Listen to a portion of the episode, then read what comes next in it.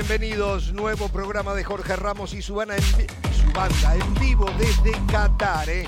Si es Ramos, tiene que ser bueno.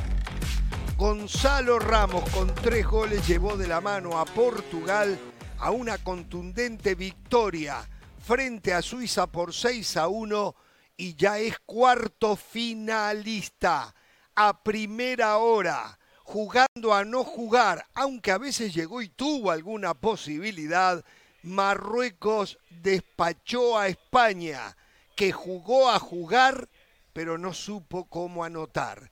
Eso es lo que ha quedado hoy. Portugal es el último cuarto de final, el que faltaba para que se completen los cuatro, que son así. Van a jugar Croacia-Brasil, y Países Bajos Argentina el próximo viernes, el sábado, Marruecos frente a Portugal e Inglaterra frente a Francia. ¿eh? Así que bueno, señoras y señores, eh, y, esto tiene un morbo, y esto tiene un morbo, y ya estoy viendo los cristianos haters ¿eh? cómo se aprovechan de esto para pegarle a Cristiano. Ahora sí Portugal juega bien. Hay que decir la verdad, hoy jugó con 11. Está claro que antes jugaba con 10 y medio o 10. Eh, pero que se retire, que... No, muchachos, tampoco es así, tampoco es así. Lo que sí está claro que ya no está para ser titular ni primer suplente, está para ser un tercer delantero eh, viniendo desde el banco de suplentes. Eh, fue el mejor partido de Portugal, jugó muy pero muy bien. A lo mejor fue el peor partido de Suiza, que jugó muy pero muy mal, pero hay que decir que el Portugal de hoy no tuvo puntos de contacto con el Portugal de la zona de grupos.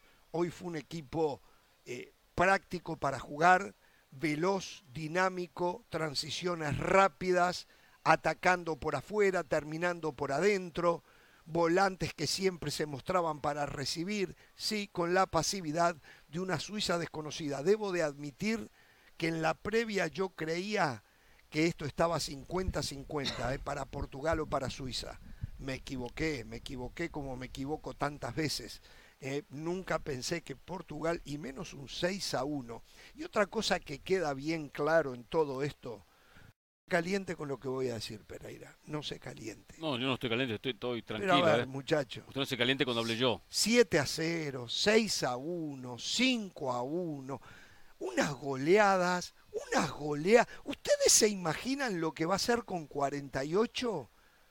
Es impresionante las diferencias que hoy con 32 existen. ¿Ustedes se imaginan?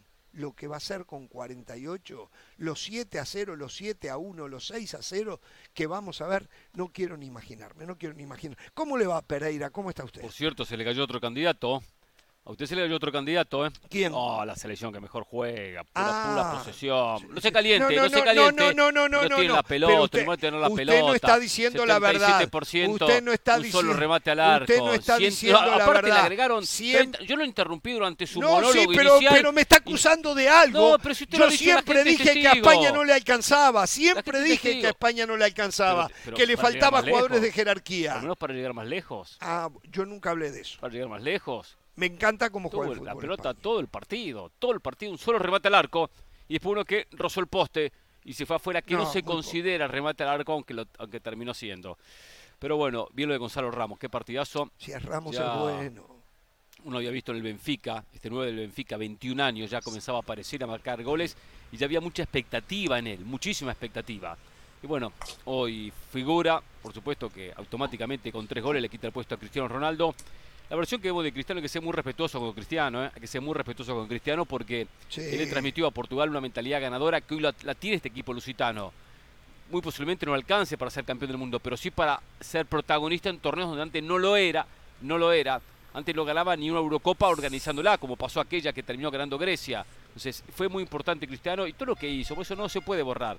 Lo que vemos de Cristiano hoy lo vamos a ver en el 2026 con Lionel Messi. Seguramente eso va a pasar de aquí a cuatro años. Bueno, eh, y esto, a ver, otra más para mí, ¿no? Otra más para mí. ¿Qué otra más para usted? No, no. Perdió como una guerra. Yo Usted- había usted como dicho, el otro que pierde yo todo y se- había dicho Cristiano Ronaldo se le terminaron las excusas. Portugal tiene un equipazo. Cristiano Ronaldo ahora es el responsable de llevar a Portugal a pelear por el campeonato. Está clarísimo con lo que ha pasado, ¿no? Está clarísimo que Cristiano no pudo con ese mandato que él tiene. No pudo, no pudo. No, no pudo. No, pudo. Entonces, ahora pasó lo que pasó. ¿O no es así del Valle? Sí, sí, yo tengo que coincidir. El gran ganador de hoy es Fernando Santos. ¿eh? Eh, Cristiano Ronaldo es uno de esos tipos que condiciona a los entrenadores. Hay que tener personalidad y hay que tener liderazgo. Además lo llevó bien. Le dio la oportunidad a Cristiano Ronaldo de ser titular. Fue titular en los tres partidos, incluso en el último donde Portugal ya estaba clasificado. Y ayer cuando Jorge Ramos dijo Cristiano Ronaldo está teniendo un mundial bastante discreto, hubo consenso aquí en la mesa. Pero después hay que tomar la decisión de sentarlo. Lo hizo y al tipo que pone es la figura del partido, es la figura de Portugal. Marca tres goles, además, por su juventud, es el primero en presionar cuando el equipo contrario tiene la pelota, algo que Cristiano Ronaldo ya no hace. Hoy Portugal gana, gana Fernando Santos, gana el grupo y a partir de hoy se cerró el debate. Y Ramos tiene que ¿eh? ser titular en el partido de cuartos de final. Claro. Bueno, señora, ¿cómo, está usted? Creo que está diciendo algo a Jorge. Perdón, Jorge. A ver, yo coincido completamente con ustedes, pero yo, al igual que ustedes, o creo que ustedes también lo pensaban así, yo pensaba que Cristiano Ronaldo iba a ser titular, porque si hay un técnico que te utiliza como titular en los tres partidos de fase de grupos, para mí, y, y, aún así pasa primero en su grupo, por más que no haya marcado gol, para mí Fernando Santos estaba convencido de que Cristiano Ronaldo era su titular. A mí me sorprendió, la verdad, no ver hoy. Sí, marcó uno caro de penal. Eh, ah, bueno, sí, el de penal, el de penal, sí, eh, contra Uruguay, cierto. Pero, pero, pero la verdad que cuando tienes a, este delantero y lo utilizas siempre como tu delantero titular, yo no pensaba que Fernando Santos lo iba asentar. Ahora, eh, lo de Bruno Fernández, no solamente ganan los que había, acaba de decir José del Valle. Bruno Fernández hoy tiene un partido mucho más liberador, del cual se habla siempre, incluso en el Manchester United. Siempre hemos dicho, Bruno Fernández es uno con Cristiano Ronaldo y otro cuando, cuando no está. Y lamentablemente, aunque sean compañeros de equipo en Portugal, la verdad es que Bruno Fernández juega mejor sin su coterráneo, sin su compatriota que con él. Entonces yo creo que al final ganaron todos menos Cristiano Ronaldo. Me llamó mucho la atención la gente gritando el nombre de Cristiano Ronaldo, que entrara, que entrara en un momento en donde el partido, en ese momento creo que estaba 4-1, sí, el partido se pone 4-1, una desesperación por ver a Cristiano Ronaldo cuando yo creo que, bueno, eh, había ya que terminar de guardar el partido y luego meter a Cristiano. Pero quiero decirle algo, Jorge, antes de seguir con el tema de Cristiano. Me llamó mucho la atención eh, no solamente la goleada de ayer de, Brasil, sino esta goleada de 6 a 1 hoy. Me puse a buscar los números. ¿Saben desde cuándo no había un 6 a 1 en una fase de eliminatorias de un mundial? Desde 1930, desde el primer mundial, cuando Argentina le gana a México 6 a 1 y Uruguay le gana a Yugoslavia 6 a 1. O sea, imagínense la locura que es esto. Y me fue el mundial pasado y en el mundial pasado, toda la diferencia, eh, a menos lo que, la, diferencia que había en la mayoría de los partidos fue de un gol. El único que ganó por más de dos goles fue Brasil, que le ganó 2 a 0 a México. Pero un 6 a 1 es impensable en los octavos de final. Sí. Amiga de la preparación, valoro los datos. Solo eh, estamos incluyendo el 7 a 1 de Alemania contra Brasil Claro, es que está, eh, eh, ese está en el top de las goleadas, pero me voy al 6 a 1. O sea, de, hecho, ah, hubo mayor. Hubo la ah, mayor fue de 8 a 0, creo que fue. 8 a 0 de, Suecia a Cuba, ah. pero un 6 a 1 desde 1930, desde el primer mundial. Una locura. Buen dato. ¿No le ganó por casualidad Argentina a Estados Unidos? Sí. 6 a 1 ese, ese mundial también, sí. Ahora estoy chequeando. Argentina también le ganó a Estados Unidos 6 a 1 en ese mundial. No lo sé. Ah, sí, 6 a 1 en, el 30. No aportó nada. No me hable de la MLS. La MLS no aportó nada, Tengo noticia, tengo noticia para usted. La MLS, lo que ha vendido la MLS en, estos, en estas últimas semanas Después usted va a venir acá a decirle a la gente, no, no se hicieron en la MLS. Tengo los datos, ¿eh? Y tengo la plata que está recaudando la MLS. También, todo, todo. Para que ya, no, no, no. Parece que bien. Para que ya acepte de una vez y por todas. Estoy hablando de un 6 a 1 de 1930. Qué raro que usted, que cubrió ese mundial, no, no, lo, no lo recordara. ¿eh? Sí, ese partido no pude ir. Llovía mucho y mi mamá, yo era muy chico. En Montevideo jugó ese partido. Todo, todo el mundial en Montevideo. Bueno, eh, a ver, de este nuevo. Mundial, ¿no? Es verdad, se, se, repitió la historia, ¿no? En el 30 todo el mundial en Montevideo. En el, en el 2022 todo el mundial en Doha. Exacto. Sí, esto es en Doha, no me digan que es otra ciudad, que es no, todo en Doha. No, no, es todo Doha. Hay un estadio que dicen que es otra ciudad, que los otros días fuimos, pero es todo Doha, es todo Doha. Este, Qué locura. Portugal muy bien jugando al fútbol. Eh, fue una noche fatídica para Suiza, nada que ver. Digo, Suiza no era ningún super equipo, ni mucho menos, pero era un equipo complicado, ordenado, obediente, eh, que tenía cosas interesantes. Hoy fue una lágrima Suiza. Y tal vez haya que darle crédito de esa lágrima de Suiza al mismo Portugal. ¿Cómo un solo jugador puede hacer tanta diferencia, ¿no? Sacar a Cristiano Ronaldo, poner a Gonzalo Ramos y fue otro Portugal. Y decía recién Carolina eh, que Bruno Fernández también en el Manchester United, cuando no está Cristiano Ronaldo, el rendimiento del, también eh, portugués es mucho más alto. Cristiano Ronaldo, y esto lo hemos hablado hasta el cansancio y no nos vamos a ir por ahí, pero eh, Cristiano Ronaldo eh, obliga a que sus jugadores jueguen para él, eso lo sabemos. La gente de la Juventus, los jugadores, ex compañeros también lo dijeron.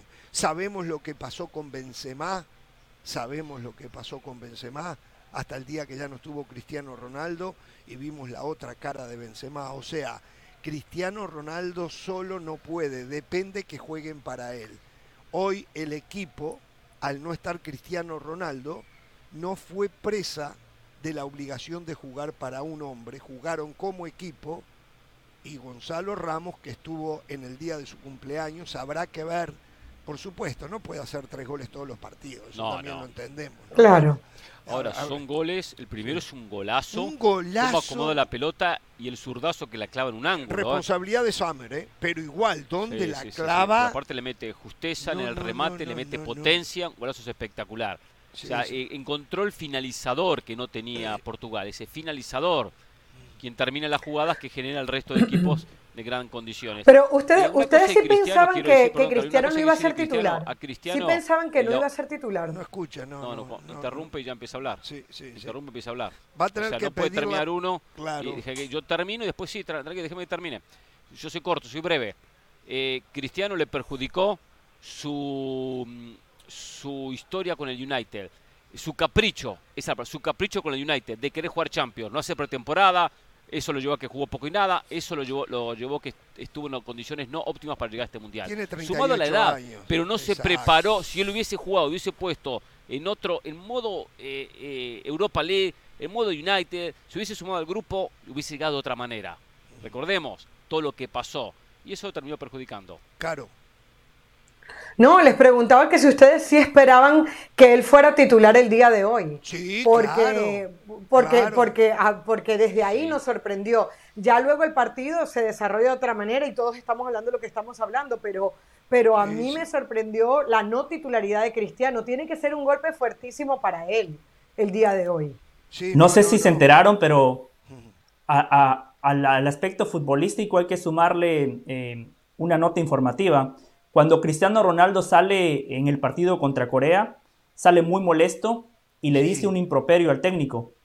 Fernando Santos mm. ayer en conferencia de prensa dijo, sí, en el partido no lo escuché, pero ya vi el video y Cristiano Ronaldo estuvo muy mal. Es algo que vamos a resolver en el vestuario. No sé si lo futbolístico, el rendimiento, más esta actitud de Cristiano Ronaldo haya llevado al técnico a decir, muchachos, aquí el grupo está por encima de las individualidades.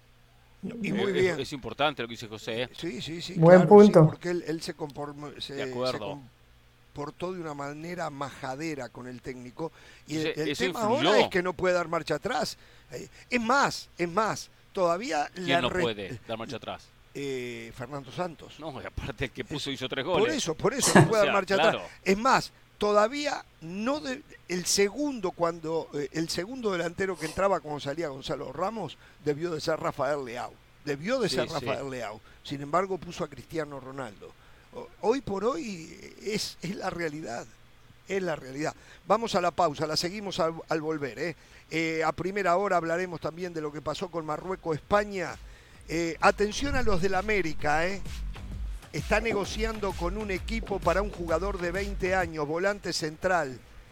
Había sido reservado para el Mundial, se los voy a contar en un ratito. ¿Mexicano? ¿Mexicano? No, no. La editorial del día es traída a ustedes por State Farm. Como un buen vecino, State Farm está ahí. Muy bien, continuamos en Jorge Ramos y su banda. ¿eh? Eh, creo que esto de Portugal-Suiza no da para mucho más. El tema es más Cristiano Ronaldo que el partido en sí porque nunca hubo partido. Eh, fue demasiado fácil para Portugal. Algo que inesperado era también. ¿no? Sí, porque cuando Pepe marca el segundo con el cabezazo, muy bien Pepe, sí. encima marca, eh, me llama atención los equipos que marcan en zona, los tiros de esquina. Eh, eh, iba a hablar de ese tema. Marca en zona suiza y algunos ponen tres, algunos ponen cuatro, pone cinco o seis jugadores en zona en la, toda la puerta de la chica, potenciando el primer palo. Pero después se quedan todos parados. Exacto. Tienen que ir a buscar la pelota. La distancia entre un defensor y el otro es prácticamente de un metro ni el que está delante ni el que está detrás fueron a buscar la pelota. Se hacen responsables. Claro, entonces ahí aparece Pepe y termina, y termina cabeceando. Yo no puedo creer que todavía hayan técnicos que marquen en zona balones detenidos. Pero, no lo puedo creer. Está bien marcar en zona. lo que marcan. Para mí es hombre a hombre. Yo digo una cosa. Yo, o sea, y con muchos técnicos lo, he hablado. Y yo siempre se lo he preguntado porque tenía dudas. Yo lo hago lo mismo con mis equipos. Es una, una marca mixta. Marca en zona el primer palo y el resto marcan personal.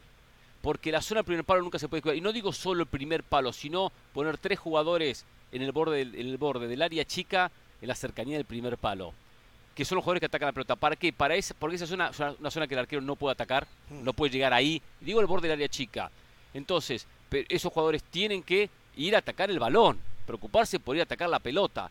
Ahora, otros ya después abusan o tienen la idea de poner muchos jugadores en zona y ponen 5 o 6 en línea. Cuando se marca en zona nadie se hace responsable, Pereira. Cuando se marca en zona, pero, uno por el otro, va usted, no, voy yo, no fue, usted iba usted, ¿no? Y, por, y, la pelota ya está dentro. ¿Saben qué? pasó con Pepe. no, no, eso está bien.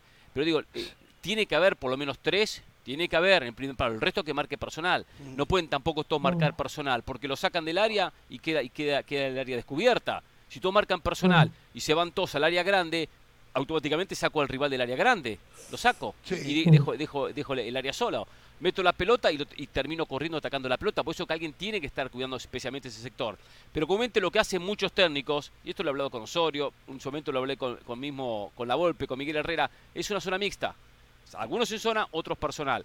Pero, pero Suiza metía todos en zona. Eran dos que marcaban personal, solo dos.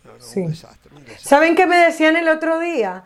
Que ahora estaban tratando de marcar muchos técnicos en zona por el bar.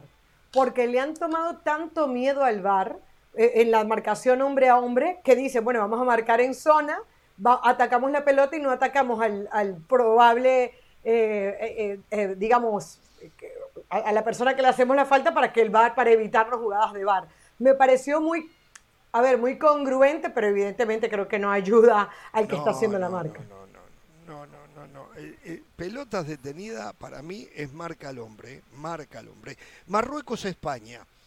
Eh, un resultado que en cuanto al trámite, más allá de todos los defectos que tuvo España, de todas maneras a mí me parece que ese 0 a 0 era inmerecido y demasiado premio para Marruecos.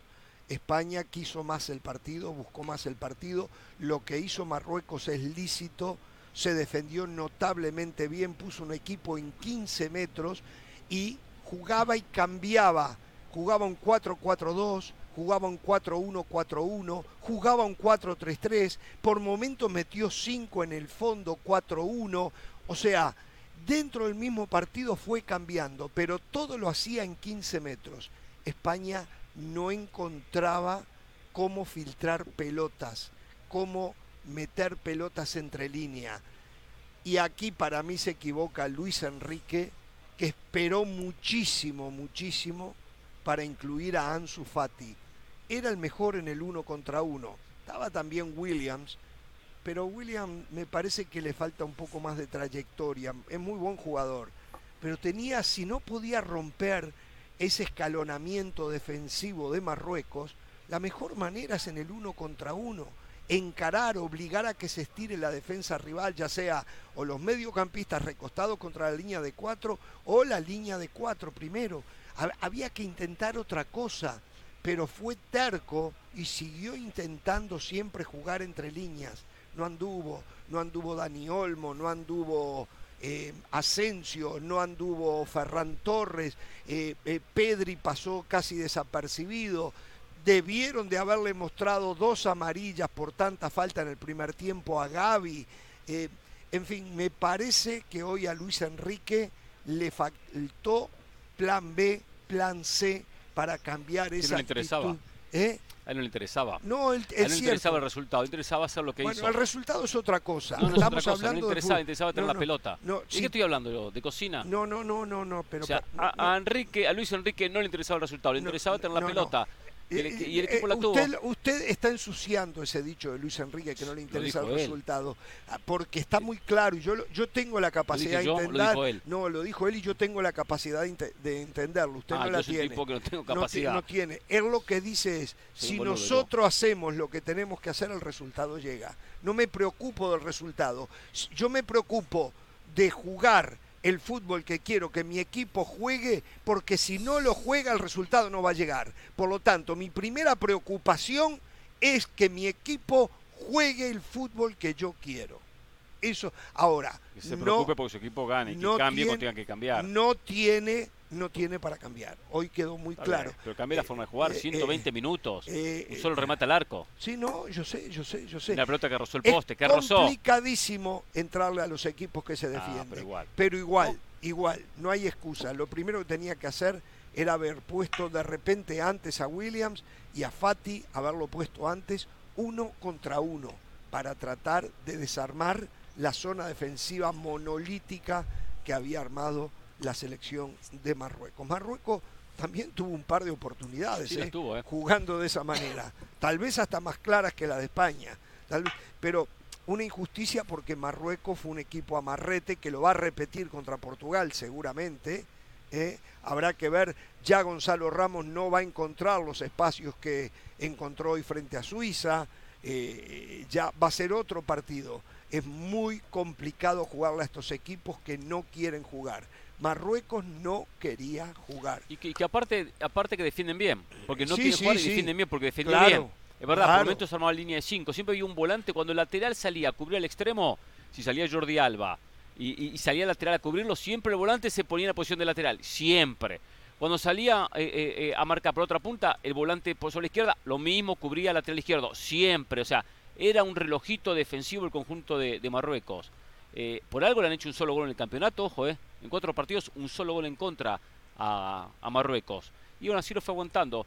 Pero también mismo Álvaro Morata, eh, realmente por lo más tiempo para apostar a la pelota aérea, por más que Álvaro Morata no es nada del otro mundo. No recuerdo cuándo fue que entró, minuto sesenta y pico, creo, sí, 62. Sí, algo así. Eh, no sé, eh, desde el comienzo, porque Ferran Torres no convence, a mí no me convence en el Barcelona, siempre lo decimos, no convence, arranca como, como titular. Eh, Dani Olmos tampoco es un jugador que convence demasiado, el que más goles había hecho, un, creo que partió de la, en, la no digo, pero eh, en, la selección, ah. partió de, en la Nation League, marcó unos goles importantes, en la última Eurocopa, pero es verdad, le falta peso en adelante, falta jugadores de peso que por sí, resuelvan a España. Un jugador que nos llevó fue Tiago. La verdad que a mí me cuesta creer que Tiago no haya ido. ¿eh? Es terrible jugador en el Liverpool, lo está rompiendo, no lo llevó. Y hay que tener laterales más profundos, especialmente por derecha, donde puso Llorente. Eh, no, tiene, no tiene esa, esa penetración del lateral que le da amplitud, que abre la defensa, que puede jugar como lo hace lo hace el propio Jordi Alba. Se lo está devorando el personaje a Luis Enrique. De repente, ¿cómo esto vas a poner a Carvajal o a Spilicueta que son naturales, que saben Conocer más ese recorrido. Exactamente, ¿cómo cómo es posible que no, no? A esa defensa hay, hay que entrarle siempre con, con siempre decimos ampliando la defensa rivales, tocando la pelota con mucha velocidad en esos metros finales, pero velocidad y precisión. Eh, y hay que ser muy rápido. O si no, con el desequilibrio individual. Consigo lo dan su fátira para que ingresara antes. Y Nico William también, porque tiene el, individual, puede entrar por derecha, meter un centro, desbordar. le faltó ideas a España. Tuvo 120 minutos, ¿eh? 120 minutos. Y en los penales impresentables como patearon, ¿eh? Muy bien lo de Bono, bien lo de Bono. Pero todos mal pateados. tenían un susto bárbaro, sí, un susto bárbaro. todos mal pateados. Patearon mal. Todos mal pateados. Saben que Bono, Bono es hincha de River, ¿eh? Es hincha de River. Le ¿Y qué carajo tiene Perdón, perdón, perdón. ¿Pero qué tiene que ver eso? ¿Pero qué tiene que ver? Hincha de River, Bono. Nació en Canadá, juega en Marruecos, hincha de River. Le regalaron una camiseta del burrito Ortega hace muy poco. ¿Usted le eh, molesta? Pereira, eh, del Valle, por favor, por favor, sáqueme de esto. Em, en un análisis más global, los equipos contrarios ya le han encontrado la vuelta a este tiki-taka, a este sistema de posesión. Desde que España ganó el Mundial en el 2010, en Mundiales, España nada más ha ganado tres partidos. En el 2014 contra Australia, en el 2018 contra Irán y en este Mundial le ganaron a Costa Rica. Le ganó a tres selecciones bastante limitadas que no son eh, selecciones que estén en el grupo de equipos competitivos. El rival cuenta. Y aquí hay que darle todo el crédito al técnico de Marruecos y a la ejecución de los futbolistas. Un trabajo táctico ejecutado a la perfección. Para mí el hombre del partido, Amrabat, porque cuando armaba esas dos líneas de cuatro en ese espacio de 15 metros que decía Jorge, en el medio se metía Amrabat a cortar todos esos movimientos entre líneas que intentaban los mediocampistas de España. Y salió a defender pero siempre con la intención de atacar. Muchas veces no podía, pero no, no le pegaba de punta y para arriba.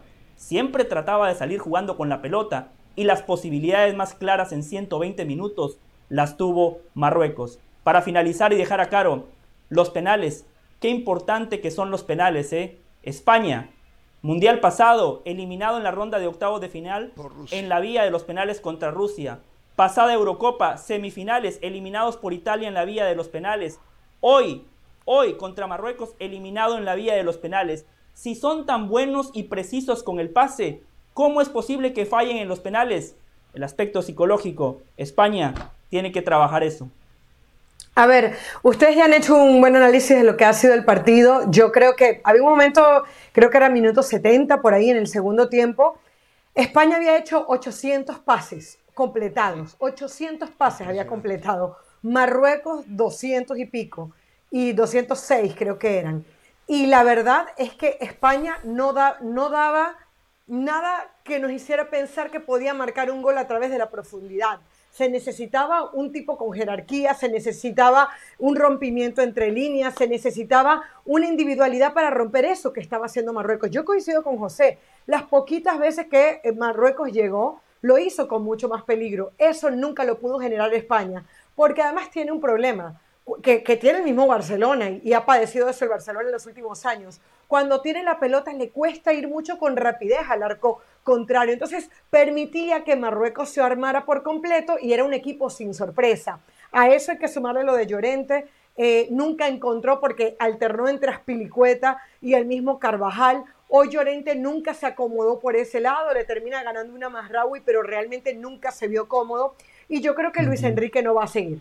Yo creo que Luis Enrique no va a seguir porque es tan, es tan personaje, es tan personaje que no te lo perdonan. Eh, este tipo de personajes solamente perduran en el fútbol cuando tienen resultados. Y lo de hoy para, para España es un muy mal resultado. Entonces creo que a pesar de que desde la forma nos tiene cosas que nos gustan, no sé si lo van a aguantar lo suficiente. Estamos totalmente de acuerdo. Dijo que la semana que viene se va a sentar a hablar con Rubiales para hablar de su futuro. Eh, yo no creo que siga.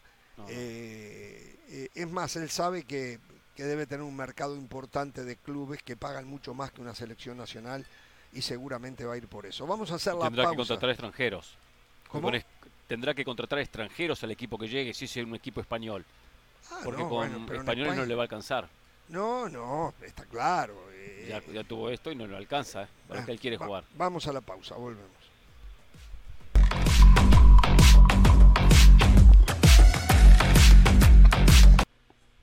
Para celebrar los precios sorprendentemente bajos de State Farm, te invitamos a disfrutar un nuevo episodio de Jorge Ramos y su banda. Disfrútalo y luego comienza a ahorrar con el seguro de auto de State Farm. Contacta hoy mismo a un agente llamando al 1-800 State Farm. Como un buen vecino, State Farm está ahí.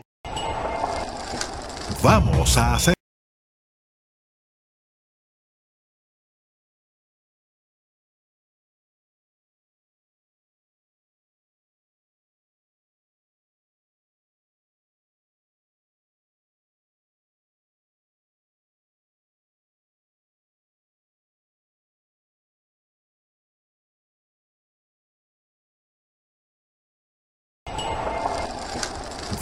A hacerlo.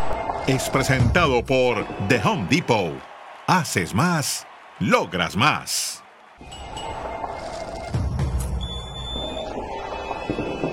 Bien, estamos de regreso. El espectro futbolístico del mundo ha cambiado muchísimo. Eh, y hoy, principalmente para las selecciones de América, hay un inconveniente que parece ser casi insalvable. Es muy difícil conseguir partidos amistosos frente a selecciones importantes. O sea, para hablar más eh, en términos eh, populistas, la mayoría van a ser partidos moleros, porque en Europa principalmente, y ahora también Sudamérica se va a sumar, eh, van a jugar la Copa de Naciones. Los europeos invitaron a los sudamericanos y se va a jugar la Copa de Naciones empezando en el 2024. Aquí hay un Sumado otras competencias. Sumado eliminatoria sudamericana todos contra todos, eliminatoria para Eurocopa Correcto. y el 2024 la Eurocopa. Ahora bien, hoy em, surgió un rumor del el colega Ignacio Suárez, creo que le dicen el fantasma, que informa que él tiene fuentes fidedignas de que ya Estados Unidos y Canadá se han puesto en contacto con la Conmebol para participar de la próxima edición de la Copa América que aún no se sabe dónde se va a jugar. Eh, y que México no ha hecho ningún movimiento al respecto. Y ESPN nos dice a nosotros que han hecho investigaciones y que no hay absolutamente nada de eso. No quiere decir que no vaya a haber, pero a este momento no hay. Y esto hace muchísimo sentido Hoy la Conmebol todavía está inmersa en la participación de un par de selecciones en el Campeonato Mundial de Fútbol. Eh, Europa está por el mismo lugar. Eh, CONCACAF, que ya no tiene participantes, de todas maneras, está en las reuniones aquí de FIFA y no están pensando en eso. Por ahí también hay rumores, pero nada se ha confirmado que CONCACAF y CONMEBOL estarían hablando para unificar torneos de selecciones y de clubes. Pero son solamente versiones sin respaldo. Por lo menos nosotros no tenemos para sumarnos a eso como que es un hecho. Yo hace muchos años dije que tenía información que en el 2024 se podría llevar a cabo otra vez en Estados Unidos eh, una Copa América con las dos partes del las tres partes del continente, Sur, Centro y Norteamérica. Entonces, eh, no se ha confirmado eso, pero a mí me dijeron de muy buena fuente que eso estaba en proceso. No sé qué decir. A ver, primero, la Copa América apunta a Ecuador y hasta podría ser Ecuador y Colombia, por lo que pasó con la frustrada Copa América Colombia-Argentina.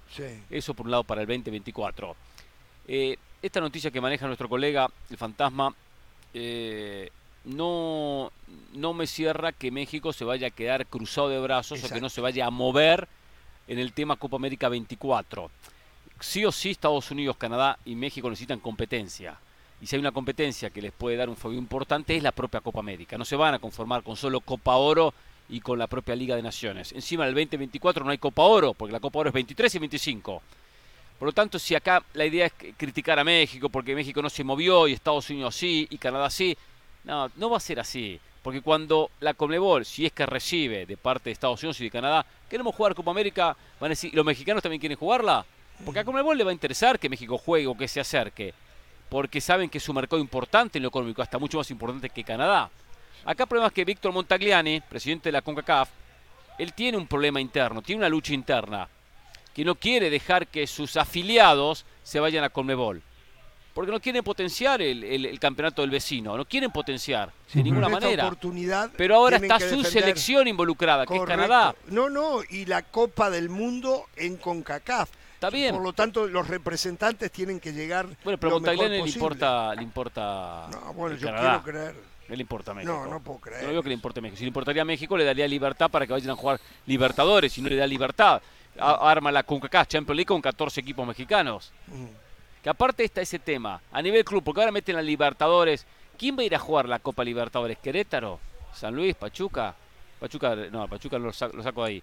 ahí. San Luis, eh, Puebla. ¿Quién va a jugar? Cuando van a ir 14 equipos, o 7 u 8 o 9 a jugar la, la propia eh, eh, eh CONCACAF Champions League. Y van a jugar todos, es en otra fecha, pero juegan todos la League's Cup. O sea, CONCACAF está armando torneos para agarrar los equipos mexicanos y llevarlos y, llevarlos, y, fomentar la, la, rivalidad con Estados Unidos, MLS contra MX.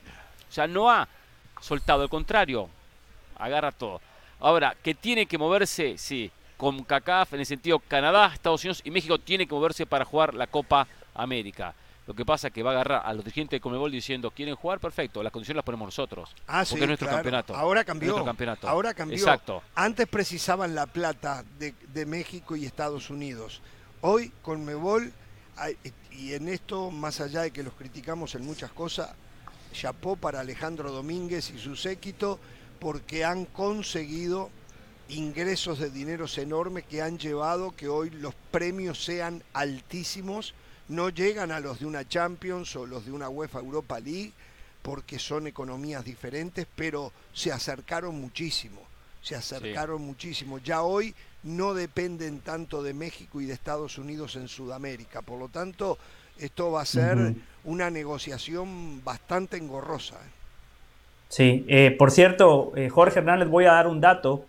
Si bien Comebol tiene dos selecciones en cuartos de final, África tiene una, la UEFA tiene cinco, CONCACAF en Doha tiene el CONCACAFé. Sí. CONCACAFé. Está, le cuento, le cuento, le cuento, le cuento. Frente por frente al edificio donde nosotros nos estamos hospedando. Es cruzar la calle. Ahora, cinco ah. metros no va nadie de CONCACAF. No va nadie ahí. No va nadie, yo hasta, hasta lo averigüé. No va nadie. Sí, los dirigentes y, me pueden confirmar algo. usan el logotipo la CONCACAF. ¿Pueden ¿eh? confirmar algo? Sí. Eh, es cierto que el eslogan es nuestro fútbol es malo, pero nuestro café compite con cualquiera, ¿es cierto? qué bárbaro que es usted. Qué bárbaro, qué bárbaro. no, era, era pregunta, era pregunta, es lo que me dijeron a mí. Ustedes han estado ahí, si me pueden confirmar, por favor. Jorge Hernán, ustedes han hecho un análisis muy claro. Aquí lo que hace falta es buena voluntad. Aquí los dirigentes de la CONCACAF tienen que entender que para potenciar a los integrantes de su zona, esos integrantes necesitan competir en las competencias de Comebol. Si no es en todas, perfecto. Tienen que darse cuenta que como México, Estados Unidos y Canadá no van a participar en la eliminatoria de la CONCACAF, tienen que darle las herramientas y las facilidades para que por lo menos vayan a Copa América. Segundo, tienen que darse cuenta que ahora las condiciones cambiaron. Hoy Comebol tiene la sartén por el mango, porque Comebol a partir del 2024 va a tener un crecimiento sustancial. Comebol ya se dio cuenta que tiene que competir con Europa. Las selecciones de Comebol van a crecer muchísimo deportivamente, económicamente, y la CONCACAF, para mí honestamente, ese avión despegó hace muchos años. Desperdiciaron su oportunidad. Hoy CONCACAF sabe que compite en desventaja y algo que ellos todavía no, no, no se dan cuenta. Si la prioridad es el negocio, si la prioridad es lo económico, hoy Copa América, Copa Libertadores reparten premios muy buenos, muy superiores a los que reparte la Copa Oro y a la CONCACAF Liga Campeones. Entonces, hoy para CONCACAF es un negocio en todo sentido, desde lo económico y, fundamentalmente desde lo deportivo. Yo creo que no va a pasar nada porque lamentablemente aquí lo que gana es la política y los intereses de la CONCACAF y no le van a dar el permiso ni a México, ni a Estados Unidos, ni a Canadá. Eso es lo que yo creo. Y, por eso es importante la presión. Yo no sé si la información del fantasma, del colega, será cierto o no, pero yo sí creo que después de que México se acaba de quedar sin un cuarto partido, ya no hablemos de sin un quinto partido, sino de un cuarto partido, las presiones tienen que comenzar, porque si no el discurso se va a quedar en lo de siempre. Ascenso, descenso, extranjero, Copa América, las palabras de Ochoa se las van a llevar el viento. Yo creo que algún tipo de presión hay que hacer. Probablemente este señor haya escuchado algo de Estados Unidos y de Canadá y no estaba 100% confirmado, pero al oír algo solamente tú dices, bueno, México, ponte las pilas. Decía Hernán, no, México no se tiene que preocupar porque seguramente Conmebol lo va a llamar, pero es que ese es el problema, Hernán. O sea, México no se puede seguir quedando cruzados de brazos, como dijo el otro día Miquel, Miquel Arriola, no, a ver si con CACAF nos dejan. No, no te van a dejar si no presionas, si no buscas, si no hablas, si tú empiezas a ser sumiso desde, desde el mismo directivo. O sea, yo creo que México tiene que entender que lo están agarrando como la gallina de los huevos de oro también porque en parte le conviene a sus directivos y empezar a trabajar un poquito la parte de fútbol. Esta es una discusión que ya hemos tenido mucho tiempo, pero yo creo que, por ejemplo, a la Copa América le vendría muy bien la participación de estos tres equipos de la CONCACAF, porque entre otras cosas, con esa clasificación de, esta cantidad de equipos en eliminatorias, con esa participación eh, con los europeos, tener a Estados Unidos, tener a Canadá y tener a México le va a dar una plusvalía a, la, Copa América. Yo recuerdo aquella Copa América en el 2007 en Venezuela, Aparte, llevó un montón de turistas mexicanos que son muy buenos de Estados Unidos al país. O sea, creo que le puede dar una biodiversidad y futbolísticamente le puede aportar mucho. Ojalá que con Mebol y con CACAF arreglen numeritos, que es lo que les interesa, para que lo futbolístico también se beneficie.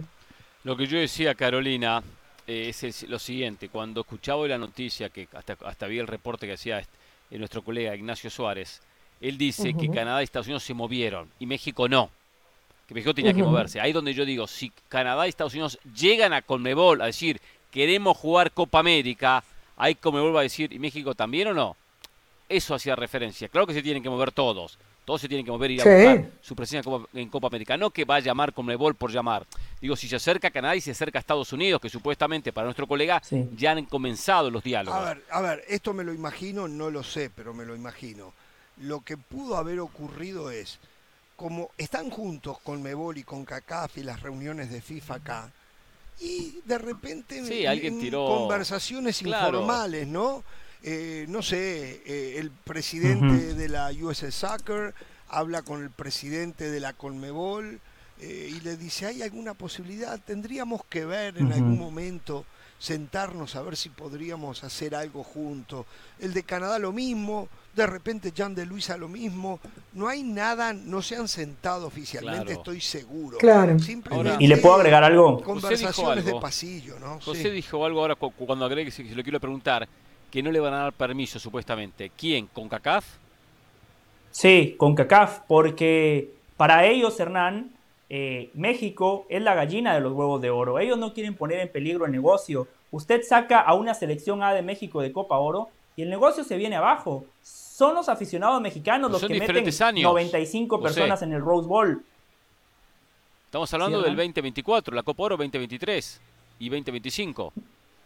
Yo sé, pero darles permiso ahora es abrir la puerta para un futuro. Esa es mi percepción, Hernán. Yo quiero que les den el permiso. Ojalá y participen. ¿Sabe una cosa? Lo que dice José hace sentido. es más, a ver, a ver, a ver. Con Mebol, yo creo que con Mebol no va a aceptar la participación en una sola edición. Acá tenemos que hacer un proyecto de marketing y de venta por los próximos cuatro torneos. Por los próximos cuatro torneos. Eso es Porque la Conmebol organiza, organiza de aquí a, mañana, a ver qué hace mañana. No, es organizada Conmebol, que va a planificar a ocho años. Eh, ¿Desde cuándo trabajó de esa manera? Nunca trabajó así. Yo creo que Conmebol le va a pedir mínimo tres participaciones aseguradas. ¿Les puedo agregar algo nada más, muy breve? Sí. Eh, así como yo le pido buena voluntad a los directivos de CONCACAF, también le pido buena voluntad a los directivos de la Comebol. Caro más o menos lo tocaba. Hoy México, Estados Unidos y Canadá le dan un plus a una Copa América. México, Estados Unidos y Canadá compiten mejor que Qatar. México, cuando ha ido con su equipo A, siempre ha sido protagonista de la Copa América. Queda claro que con el equipo B no le alcanza. Dos Copas América con equipo B, fase de grupos, chao, no le viene ni bien ni a México ni a la Comebol. Pero estas tres selecciones, que son las mejores del área, con sus mejores futbolistas, sí le suman mucho. Y Costa Rica, que es la mejor de Centroamérica, también tiene que levantar la mano y decir, ojo, si me permitís a los de Norteamérica, yo también quiero ir como lo hizo aquella Costa Rica de Ricardo Antonio Lavolpe, donde ahí debutó Joel Campbell con la selección de Costa Rica y después se convirtió en el futbolista más desequilibrante de los ticos en el último tercio. Bueno, vamos a ver, algo tienen que hacer porque no van a tener una buena preparación de cara al mundial que ellos mismos van a organizar. ¿eh? Algo tienen que hacer. No hay disponibilidad de selecciones para partidos amistosos. Si antes se quejaban de los partidos moleros, me parece a mí que a pronto van a tener que quejarse muchísimo más. Y ese es otro tema. Ya se van calmando las aguas, con lo que le pasó a México y todo. Pero muchas veces lo he dicho y lo tengo que reiterar. ¿eh? Atención, atención ustedes los aficionados mexicanos. ¿Van a seguir yendo a cualquier partido, a llenar cualquier estadio con la excusa de tomar cerveza y divertirse mientras eh, el negocio sigue siendo eh, bollante? ¿O de una vez por todas ustedes van a enviar un mensaje? ¿eh? que México tiene que buscar otras alternativas. Ustedes también son culpables, ¿eh?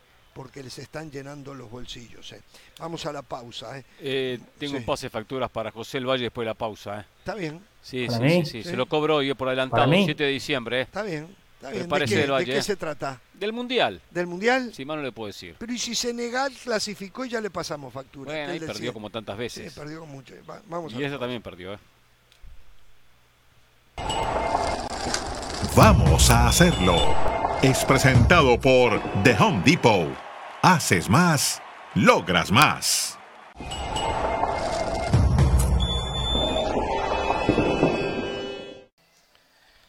Bien, entramos en la segunda hora de Jorge Ramos y su banda. Atención, ya lo voy a dejar que le pase factura del Valle. Solamente esto. Hoy alguien me mm. comentó que el Liverpool seguramente sea vendido.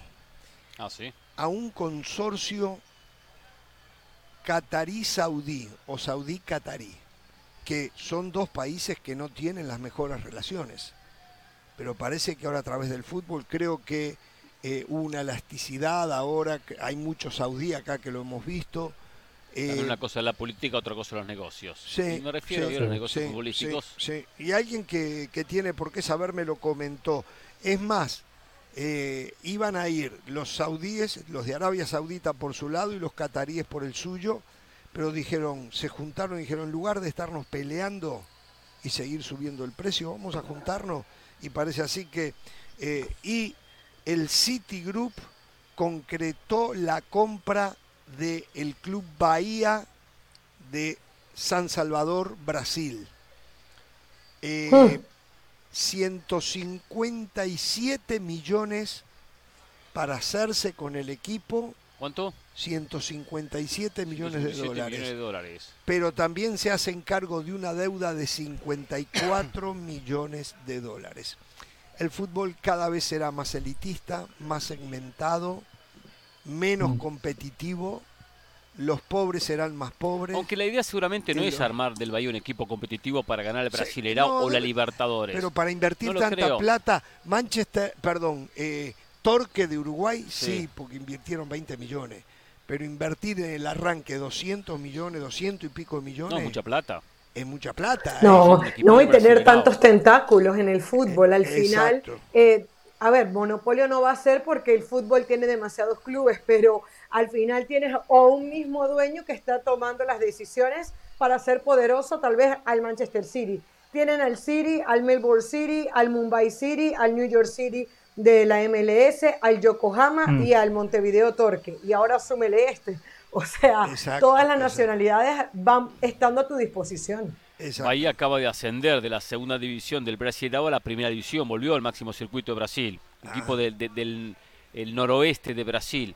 Fuerte en su zona, lo que van a hacer es atraer toda esa zona, eh, la zona de Fortaleza, de Ceará, de, de, Bahía, todos los jugadores de esa región. Todo el norte. exactamente, que es una, región donde no hay equipos fuertes, no es como Sao Paulo Río que abundan los equipos o, o Minas Gerais, con, con, Atlético Mineiro, con Cruzeiro, o el Sur con Gremio y con el Inter. Entonces por ahí van a ser seguramente a tres jugadores. No sé si va a ser la idea de ganar títulos. Bueno, a mí yo lo que digo es que eh, es la nueva realidad y en vez de cambiar sigue aumentando, sigue aumentando esto. Eh, pase eh, quería hablar sobre un tema. Durante estos últimos mm. años venimos escuchando a José El Valle. El fútbol europeo, el fútbol de selecciones de Europa está por encima del fútbol de Conmebol. y lo marca en estos últimos. Hoy me atacó con ese tema. Bueno, es constante, es constante en Del Valle. Y, lo, y, entonces José lo muestra en los últimos mundiales con cuatro títulos consecutivos, Italia, Alemania, España, Francia y campeones del mundo, y Argentina y Brasil, el resto no existe para José El Valle, Argentina y Brasil siempre están mirando cómo se entregan las copas al resto, y viene y bla. Hemos dicho, hemos dicho Del Valle, que sí lo han ganado y lo han ganado porque tiene historia, Alemania, Italia, porque en ese mundial hicieron las cosas bien, porque hubo una buena camada, pero no porque estén haciendo las cosas mejor que Brasil o que Argentina o que otras selecciones del mundo. Se dio circunstancialmente los factores para estas selecciones para lograr dichos campeonatos del mundo. Y él mismo lo dice José Valle hace un ratito cuando hablaba de España, después de, ser campeón del mundo con la generación del Barcelona, que jugaba perfectamente en el conjunto catalán, y lo mismo hacía después Vicente del Bosque en la selección, después no le ganaron a nadie. José dice recién, a Irán, Australia y creo que ahora Costa Rica son los únicos tres triunfos en mundiales después de aquella coronación como el mejor del mundo. Uno de los cuatro campeones del mundo en esta época que ha dominado Europa, según Del Valle, en títulos lo ha dominado, eso no se puede cuestionar, pero sabemos que, que hay factores que hay que analizar más allá de estos títulos. Italia fue campeón del mundo, está en, esos cuatro. ¿Y después qué pasó? Dos mundiales consecutivos, no pasó ronda de grupos, dos mundiales consecutivos no clasificó. Alemania también está en ese grupo de los campeones del mundo dos mundiales consecutivos eliminado en ronda de grupos. El único que se mantiene ahí es Francia, con la generación de jugadores africanos que suma, suma, suma, los termina de formar en Francia y después los potencian, los venden, hacen dinero y arman una tremenda selección. Es la única selección que se mantiene fuerte de las que ganaron en los últimos haber años. Inglaterra un poco. Inglaterra se mantiene ahí. Que ha habido continuidad y, se, y se mantiene ahí. Pero esto comprueba que no es que en Europa están trabajando a un nivel superior. Son momentos, subes y bajas, de todos, los de América y los de Europa, dentro del grupo que ya conocemos de qué selecciones. Usted acuérdese que del Valle solo considera el que levanta la copa, no se detiene en Está bien, pero, pero él elogió a España por lograr en el 10 la copa. Hoy viene a hablar de España, una realidad que trajo una estadística muy buena, ¿eh? Yo la desconocía. No le ganó a nadie después de ser campeón del mundo. Entonces quiere decir que fue circunstancialmente un título y nada más para España. Es que esa es la diferencia entre ustedes y yo. Si hoy España fracasa, y traigo esa estadística porque es la realidad, yo no vengo aquí a justificar fracasos como ustedes vienen a justificar los fracasos de la Comebol. Y Hernán Pereira le voy a decir algo. Fue usted quien dijo, nos tenemos que preocupar si en este mundial otra selección de Europa vuelve a ganar la Copa del Mundo. Ahora usted habla como que todo está bien, como que los europeos ganan por casualidad. lo paro el día de hoy, 7 de diciembre. Porque esto es fútbol. Mire, usted tiene razón. Alemania, Italia han defraudado. Pero le apareció una Portugal, una Portugal que nunca ha sido potencia y hoy está compitiendo con aspiraciones serias. Inglaterra recuperó el protagonismo perdido, finalmente se metió en recién final hace cuatro años y está en cuartos de final y va a jugar contra Francia. le apareció una Croacia, Hernán. Croacia, ojo, Croacia es un país independiente desde 1991 en Conmebol, en CONCACAF si quiere, o en el mundo en general, hay países que llevan toda una vida compitiendo. Croacia. le voy a hablar de Croacia. ¿Me deja hablar de Croacia? Croacia es un país que tiene 5 millones de habitantes. ¿Está claro? Pero los croatas, cuando usted hace un repaso en los 31 años de independencia que tienen, han ganado más de 50 medallas de oro, perdón, de medallas olímpicas. o sea, Croacia es un país diferente prácticamente al resto. Son súper hiper deportistas y se destacan en todo, en todo. Por lo tanto, lo de Croacia tiene sentido desde eso. Son muy buenos compitiendo. De todas maneras, Perfecto. esta Croacia del Valle, esta Croacia es una sombra de la Croacia que jugó la final del pasado mundial. ¿eh?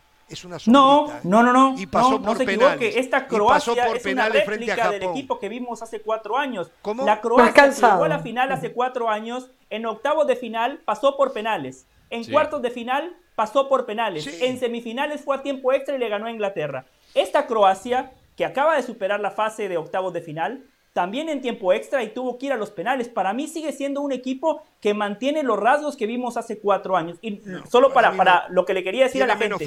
Croacia, semifinales en 1998. Eh, subcampeón hace cuatro años, hoy en cuartos de final. Hernán, le apareció Bélgica hace cuatro años. Bélgica, ¿qué había hecho Bélgica en el mundo del fútbol? Muy poco. Hace cuatro años llegó a semifinales y eliminó a Brasil. Eso es lo que tiene Europa, que cuando a una o dos potencias se le caen, que usted bien lo decía, lo de Alemania. Porque tiene cantidad. Porque tiene cantidad. Porque tiene un camión de equipos. Exacto.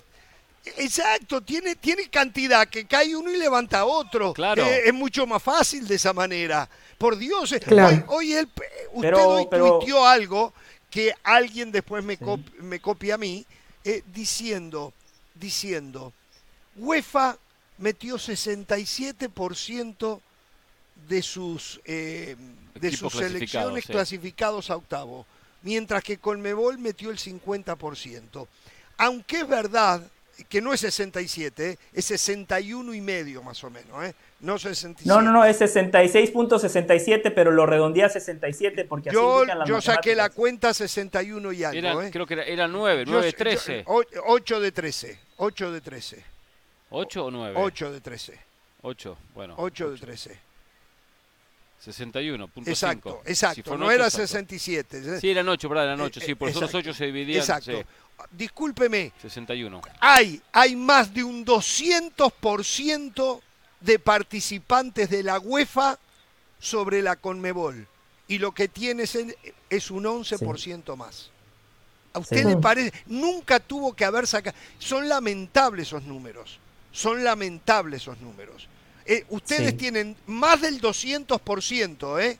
de competidores en el certamen este. Y lo que tienen son un 11% más. Ok, pero déjeme decirle algo. Déjeme, y soy muy breve. Eh, usted dice que son muchas. Perfecto, pero en Comebol hace cuatro años usted tuvo a Perú. Tres partidos después, avión, de vuelta a Lima. Este año tuvo Ecuador. Tres partidos después, de vuelta a Quito y tuvo Uruguay, que decepcionó.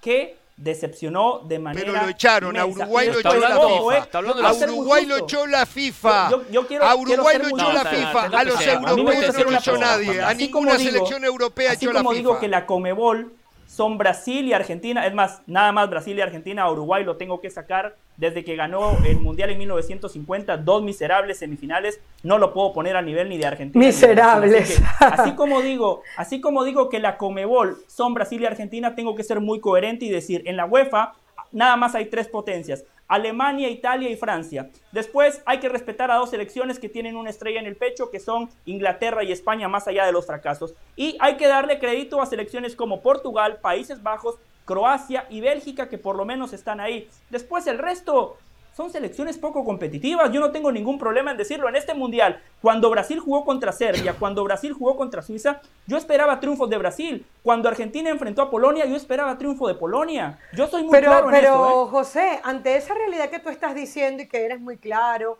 entonces no es tanta la diferencia, porque si me estás diciendo que no la es, Francia, no la Alemania es. e Italia se salvan y, y Italia ni siquiera clasificó en el Mundial. Entonces, esa diferencia que tú hablas, porque hace cuatro, hace cuatro mundiales, solamente son ellos los que levantan la copa, no es tal. O sea, cuando vendamos que Europa es más, vamos a vender el paquete completo, vamos a decir la verdad completa. Es verdad, Polonia y Suiza clasificaron, pero ¿qué partidos hicieron Polonia y Suiza? ¿Realmente jugaron a ser competitivos? Bueno, lo de Polonia en el primer tiempo nos sorprendió, no tuvo nada que ver con lo que ofreció en primera fase y por ahí dio un poquito más la pelea. lo de Suiza fue hoy una vergüenza, seis goles a uno, por Dios, no metió las manos el equipo eh, de Suiza. Entonces yo sí creo que cuando hablemos de Europa, hay que reconocerlo de Francia. Francia viene dominando en los últimos años el fútbol italiano, la devaluación que ha tenido el fútbol italiano no solamente a nivel de selección, sino a nivel de clubes. Cuando hemos tenido conversaciones con nuestros compañeros eh, Dani Martínez y nos hablan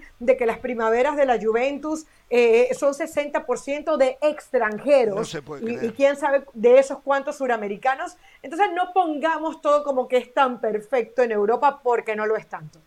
No, no, no, no es perfecto. Son mejores. Mire, quiere, quiere que tomemos a Brasil como referencia, la potencia de América en sus últimos cuatro mundiales, caro. Cuatro selecciones europeas distintas han eliminado a Brasil.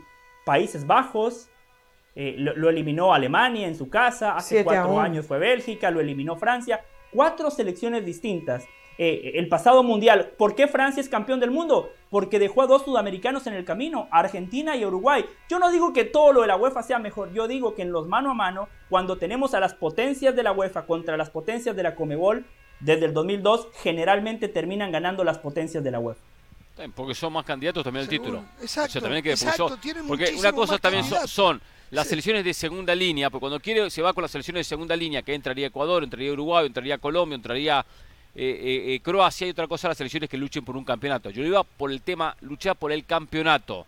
Capaz que este campeonato se lo queda Francia y lo sigue ganando, lo sigue ganando Europa. De repente pasa. Es el que luce pero mejor, estamos dando, nos damos cuenta que Brasil está al nivel. Que Brasil está al nivel. Gane o no lo gane, ¿Mm? está al nivel de las mejores selecciones europeas. Y Francia podemos saber, puede decir perfecto, por X motivo. Pero esas potencias europeas que conocíamos, las Alemania y las Italia, hoy están muy por debajo de Brasil, por debajo de Argentina y por debajo de, hasta por debajo de Uruguay. Entonces, eh, ahora la de segunda línea, es que es otro tema, sí siempre es verdad que aparece alguna europea que asoma la cabeza y llega más lejos que alguna sudamericana. Hay una deuda del fútbol sudamericano de llegar a cuartos o a semifinal de una selección de segunda línea. Uruguay lo logró en, el Sudáfrica 2010. Perfecto. Eh, Después no hay más, no hay más. Colombia, cuarto de final en el 2014. También son menos, alguna que otra. Ecuador, Ecuador hizo un tremendo partido a Países Bajos. La verdad que decepcionó contra Senegal. Puede ser el partido que tenía que ganar para competir después contra, contra Inglaterra. Por ahí puede haber una, una deuda en ese tipo de selecciones, que también, vuelvo a lo mismo, son menos. A ver, a ver, a ver, a ver, muchachos, muchachos, muchachos, terminemos con esta pavada. Vamos a ah, terminar con esta pavada. Un, sí. Ay, sí. Le voy a decir por qué. Este tipo Le voy a decir por qué. 20 Le voy a decir por qué. En Europa se desviven por el jugador sudamericano y se lo están llevando. pero estamos hablando del nivel de selecciones. si fueran, tuvieran más nivel los europeos, no vendrían a buscar, no vendrían a buscar todo lo, de Sudamérica. Pero, pero, está bien, con pero yo le digo lo siguiente. No, tiene asidero lo que dice del Valle. Pero yo digo lo siguiente. No tiene ninguna si Países Bajos va y Países Bajos le gana a Argentina, vamos a suponer. Y después la final juega Francia-Brasil y la gana Francia. O, Brasil pierde la semifinal contra Países Bajos o contra Croacia. Sí, ¿qué? Es para pensar. o sea que desde de hace más de 20 años que Europa sigue en partidos importantes, claves, porque yo sé lo que es Polonia. Más que ¿eh? hablar de 20 años, habría que hablar cuántos partidos fueron los que se jugaron entre las importantes selecciones de Europa y de América. Eso es lo que habría que hablar, no hablar de 20 años. no hay que hablar de 20 años, eso, es falso también, hablar de 20 bueno, años. los últimos cuatro mundiales. Eh, está bien. Los últimos cuatro mundiales. Este cuatro partidos, cuatro este partidos, cuatro partidos estamos hablando entonces. No, cuatro son cuatro finales. Bueno, ¿no es lo que estamos hablando? También, pero digo, no solamente la final se dio entre equipos europeos. Sí, también. Digo, si hay 24 no, años. y que, y, que después un. Ni Brasil ni Argentina lograron un título y solo Argentina llegó a una final y nada más. Entonces, ahí donde digo, este es el mundial para dos selecciones que llegan bien o llegaban bien, porque Argentina llegaba bien, ahora está más o menos, para decir, bueno, sacar la cara de una vez por todas por Sudamérica. Es hora de sacar la cara. Sí, no, yo digo que, y además después un partido se define por detalles. Si Países Bajos le pasa por encima a Argentina, ahí uno sí se preocupa, uno dice, bueno, como esta selección que pasó tantos problemas le pasa por encima eh, a Messi y compañía. Pero si luego después es un detallito, si después Lautaro está en fuera de lugar, si después el partido se define por los penales 3 a 3, no vamos a ser tan enfáticos decir, ha fallado Suramérica. O sea, exacto, lo que pasó en la final del 2014, algo así. O sea, Alemania no es tremendamente mejor que Argentina porque no, fue mejor la final del Mundial. No lo es, no lo es. Solo dos cosas, Jorge. Eh, Comebol es menos, sí, digámosle a la gente que el continente decide partirse en dos confederaciones, ¿no? Eso no es culpa de la UEFA, ¿eh? No, no, no. El continente de América decide partirse en dos confederaciones, ahí en está y fuera del tarro. Entonces, la FIFA decidió que fuera de esa y Para finalizar, y para finalizar, FIFA decidió que fuera de esa manera. Yo solo espero, espero... Ok. Perdón, Jorge, cuando usted habla yo no le escucho, disculpe, no, no, no, no me gusta hablar. La FIFA decidió eh, que se dividiera el continente, porque este continente es mucho más grande, mucho más grande que el continente europeo. Entonces, los traslados no eran, no, e, no quedaba bien. Eh, hasta el día de hoy tenemos problemas con ese tema.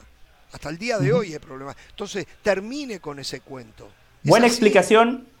Usted me dice el por qué, yo nada más estoy estableciendo algo factual. El continente de América se divide en, dos confederaciones. Si quieren establecer una lucha más justa, sumen a la CONCACAF, no hay ningún problema. Ahí tienen 35 miembros más 10 de la Comebol, son 45 y hacemos la cuenta. Eso me Para calienta. finalizar, yo solo espero, espero que dos personas no estén viendo este programa. Espero que Leonel Scaloni y el señor Tite no estén viendo este programa, porque ese es el problema de Jorge, de Hernán y de Carolina que para revertir un error, para revertir algo que te está jugando en contra, primero tenés que aceptar que el contrario te superó. primero tenés que aceptar que el contrario ya es mejor que vos en muchos aspectos. Ahora, si seguís pensando que sos mejor, que seguís teniendo la mejor eliminatoria del planeta, los mejores futbolistas, cada cuatro años te vas a seguir dando en una pared. No, no, no, yo no me sigo dando en ninguna pared, ¿eh? yo no me estoy dando en ninguna pared. ¿eh?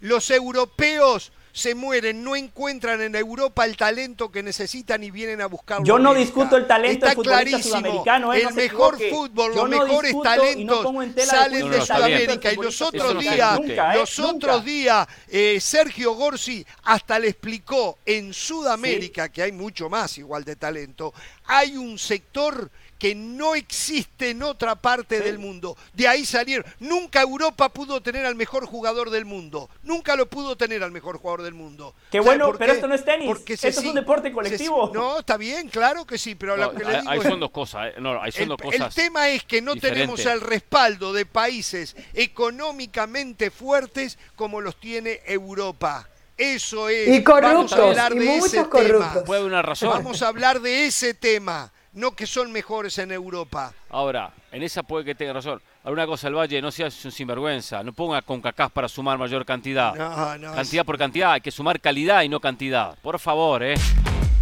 Vámonos.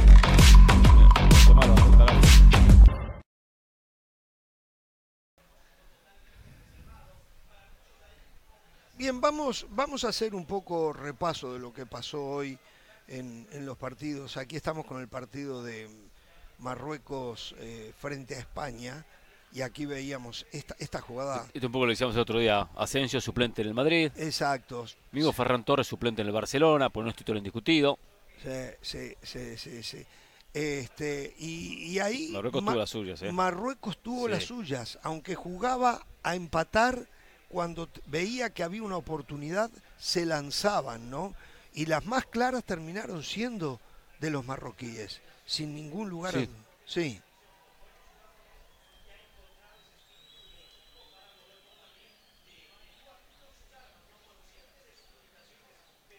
Sí, sí, no, no, eh, nunca. esta, esta, es la que. Está increíble. Rosa el poste. Exactamente. La más clara. La más clara eh, fue de, de Soler.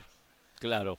Eh, que fue la no no de Sarabia fue de ah, Sarabia, de Sarabia fue. Que Sarabia acá está, entra entra para el penal Sarabia entra para los penales y lo erra. Lo estrella en el poste. Y lo, estrella en el poste no sí sí sí sí, sí, sí, sí, sí, sí,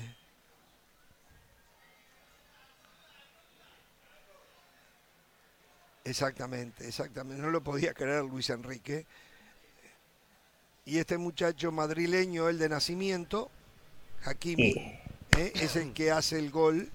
Mire cómo bailaba, mire cómo bailaba. Más que nacido en Madrid, eh, yo diría formado en el Real Madrid.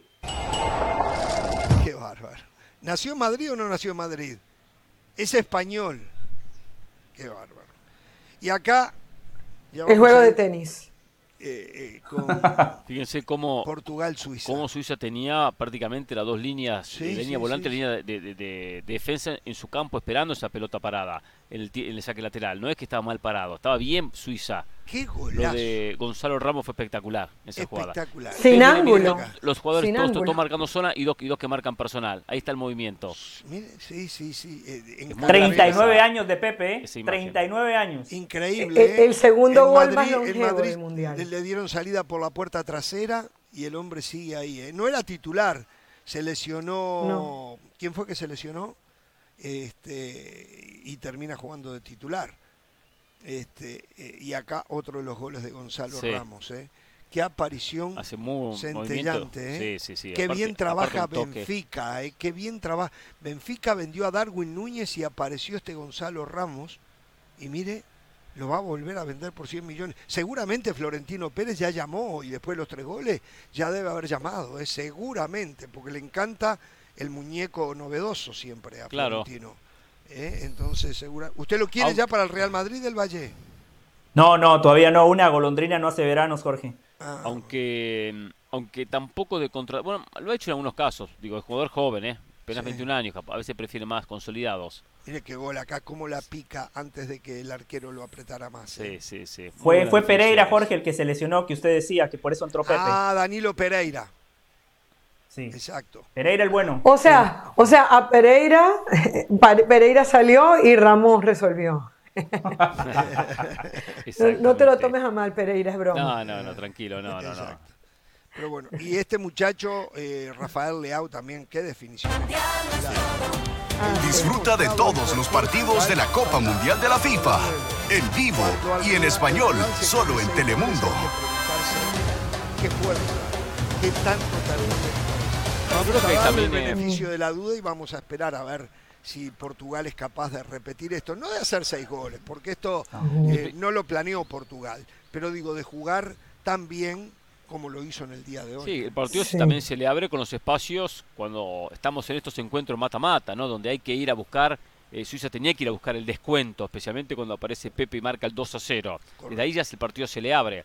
Pero Suiza viene de hacer una muy buena Eurocopa. Eliminó a, Francia, fue a penales contra España, o sea, viene de buenas competencias Suiza.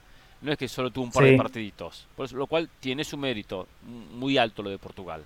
Eh, a Brasil le hicieron un gran partido en fase de grupos, pero hoy Suiza desapareció. Eh, Jorge, Hernán, Caro, déjeme decir algo, ¿no? Que quiero ampliar. Eh, la gente muchas veces piensa que yo lo digo de broma, ¿no? Y recién lo decía, cuando Hakimi marca el penal. Les digo, un tipo formado en el Real Madrid. La jerarquía importa, muchachos. Así como elogiamos, ah, es que España ganó. ¿Cuánto forma el Real Madrid que triunfan en el mundo? ¿Cuánto forma el Real Madrid que triunfa en el mundo? ¿Cuánto formó el Real Madrid para esta selección de España? Uno, uno, uno, dos, tres. No, no, vamos a mentir más. La fábrica es una mentira del Valle. De vez en cuando sacan alguno. Pero no hay que mentir más, ¿eh? Terminemos, jerarquía, le enseñan jerarquía. ¿Dónde están los jugadores de jerarquía del Real Madrid que triunfan en el mundo, empezando por el Real Madrid mismo? Cuéntemelos, ¿cuántos hay?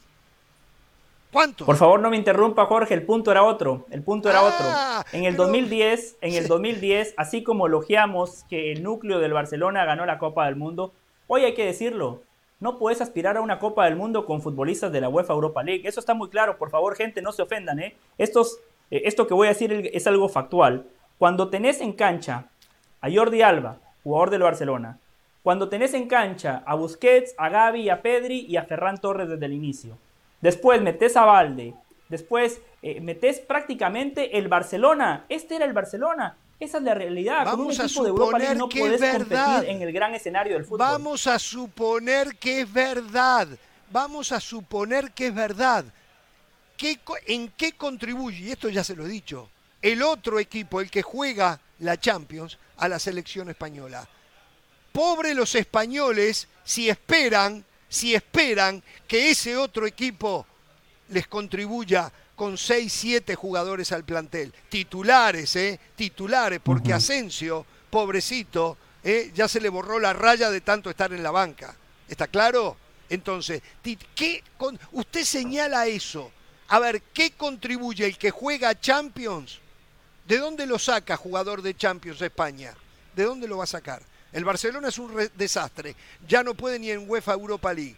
¿Qué hace el Madrid para la selección española? Cuéntemelo usted, se lo pregunto. Bueno, de, de esta selección, Llorente formado en la cantera Seamos serios del Valle, un minuto cuesta mucha plata acá del Valle. Seamos serios del Valle. Álvaro Morata, Llorente, ni lo menciona, Por Dios del Valle, por Dios del Valle. lo menciona Álvaro Morata ya. Eh, se tendría que, hubiese sido mejor haberse callado y haber aceptado que habló eh, alguna tontería porque no tiene una respuesta del Valle. No tiene, no tiene. Vamos a la pausa. Vamos a la pausa. Vamos.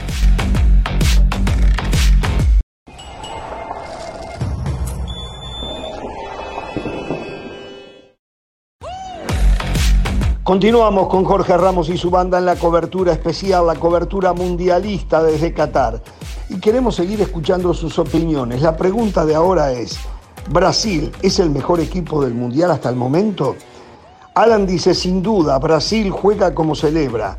Una delicia para ver a este equipo jugar. Candidato para levantar la copa. Jan, por supuesto, Neymar jugando con un pie. Se desmarcó de dos rivales y el árbitro principal. Eso hacen los grandes. Estamos de acuerdo con las dos. ¿eh? Pablo dice que no.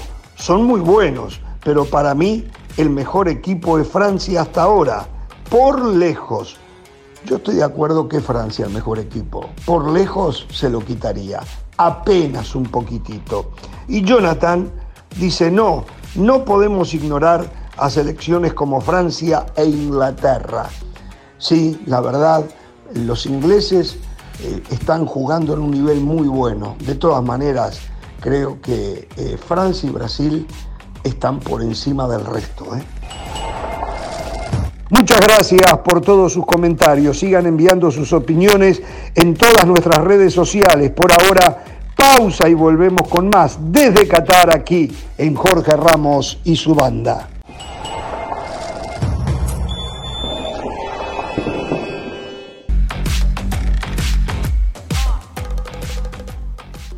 Bien, a medida se están yendo las elecciones del Mundial, se van yendo los técnicos también de las elecciones. ¿eh? El portugués Pablo Bento eh, anunció que no va a dirigir más a Corea del Sur.